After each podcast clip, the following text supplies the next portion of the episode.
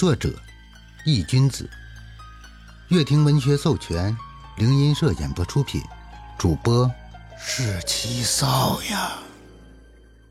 第九十八章：山雨欲来风满楼。八安七手中的那个东西，他再熟悉不过了。黄玉剑，大黄，这可是张天志寸步不离，甚至连睡觉都抱在怀里的东西。可黄玉剑此时却出现在安七手里，这已经可以说明了一切。张天志真的出事了，连同自己的母亲也真的出事了。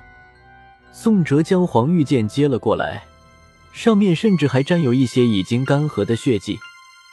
宋哲拿着黄玉剑的手有些颤抖，脸色非常难看。这把剑你是在哪里找到的？你所在城市的一家足疗店里。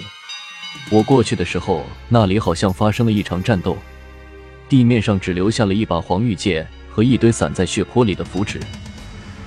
说着，安琪又从袖口里拿出了一张折叠起来的纸条，递给了宋哲。还有这个东西，上面写着你的名字，我也给拿了回来。宋哲将黄玉剑放在了一边，接过纸条扫了一眼，上面果然写着自己的名字。难不成是老张给自己留下来的线索？宋哲暗暗想着，手上的动作不停，打开纸条。当宋哲看到纸条里的内容时，脸色唰的一变，牙齿咬得咯咯作响。纸条里只有短短的四个字：“你来晚了。”字语里充满了对自己的嘲笑。妈的，真的出事了！宋哲骂骂咧咧的将纸条给撕了个粉碎。这事情有些不简单，你知道这次要对付你的鬼等级多高吗？安七在一旁也看到了纸条里的内容，声音淡淡的传来：“是恶鬼，而且不止一只。”宋哲双目盯着安七，咬牙说道。安琪听到宋哲连想都不想就张嘴说了出来。有些诧异的看向了他，不解道：“你是怎么知道的？”那个鬼我认识。宋哲恶狠狠的道：“你认识？那他为什么要费尽心思去对付你一个小小的鬼差？”安琪语气有些纳闷的问道：“一只实力恐怖的恶鬼花，这么大的手笔去对付一个连战胜厉鬼都吃力的鬼差，这有点说不通。”早知道，厉鬼之上已经是有智慧的了。吃力不讨好的事情，没有人会傻乎乎的去做，而且还是绕了这么大的一个圈子。我怎么知道？宋哲没好气的回答道。话音未落，宋哲突然愣住了，脑海里忽然闪过那个恶鬼当初在天南市对自己说过的话。我知道了。宋哲道。什么？安息道：“因为那只恶鬼知道我是阴阳令主人，所以才要对付我。”宋哲眯了眯眼睛：“怎么可能？这件事可是绝密的，就连阴间那边知道这件事的都不超过十个。”安息闻言猛地瞪大了眼睛。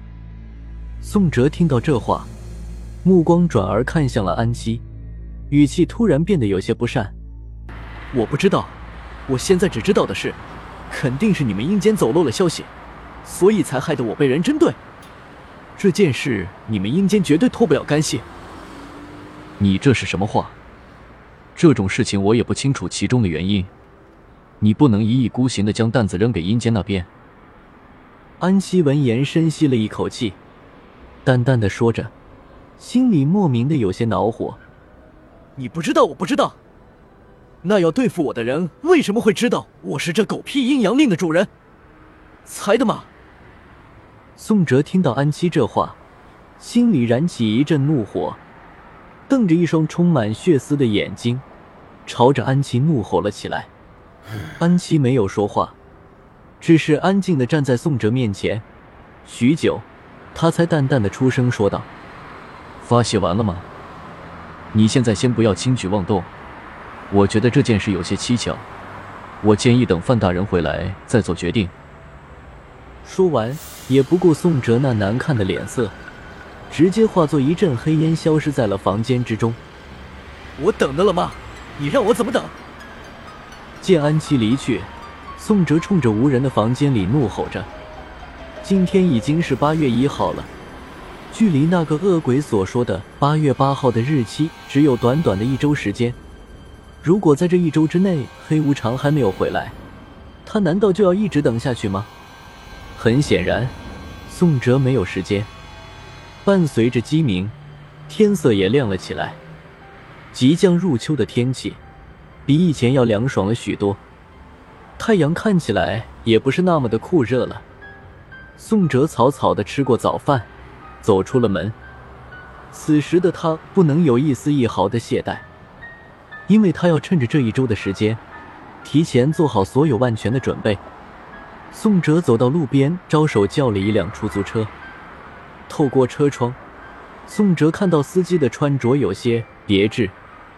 头戴一黑色的鸭舌帽，脸上戴着口罩，将他的整个脸遮挡得严严实实。宋哲心里莫名的感觉有些不对劲，但又说不出是哪里不对，只好留了个心眼，没有习惯性的坐副驾驶，而是坐到了后排。小兄弟，去哪？司机问道。司机的声音有些沙哑，似乎是在故意压低声音。不想让人注意到他，而且宋哲敏锐的感知到，就在自己打开车门坐到车里的一瞬间，司机的身子似乎颤抖了一下，他好像很害怕的样子。去市中心，宋哲随口回答了一句。司机这次没有再说话，而是默默的发动了车子，缓缓驶向了市区中心的方向。宋哲也没有和司机搭话的意思。而是闭上了眼睛，准备休息一下。昨天晚上他一宿没睡，再加上开启了恶鬼之躯，他的身体有些吃不消，此刻显得很是疲惫。而就在宋哲刚眯了眉一小会，就又睁开了眼睛，因为他总感觉有一道目光在一直盯着自己，很炙热，让他没办法安心休息。宋哲不得已又坐直了身子。没有再次入睡，目光透过窗外，看着一栋栋疾驰而过的高楼大厦。突然，宋哲的眉头又皱了起来，因为那道一直在盯着自己的视线又来了。其实，宋哲心里已经有了答案，装作不经意间转了个身，目光瞥向前排的后视镜，果然，自己的猜测没有错。司机的目光一直在透过后视镜频繁的看着自己，不过那眼神里却透露着惶恐不安和一丝紧张。他在紧张什么？怕我吗？还是有着其他的目的？宋哲暗暗的想着，似乎是发现了宋哲在看自己，司机连忙低下了头，继续装作认真开车的样子。师傅，咱这距离市中心还有多远？宋哲见状，有些莫名的好笑，和司机闲聊了起来。本章已播讲完毕，感谢您的收听。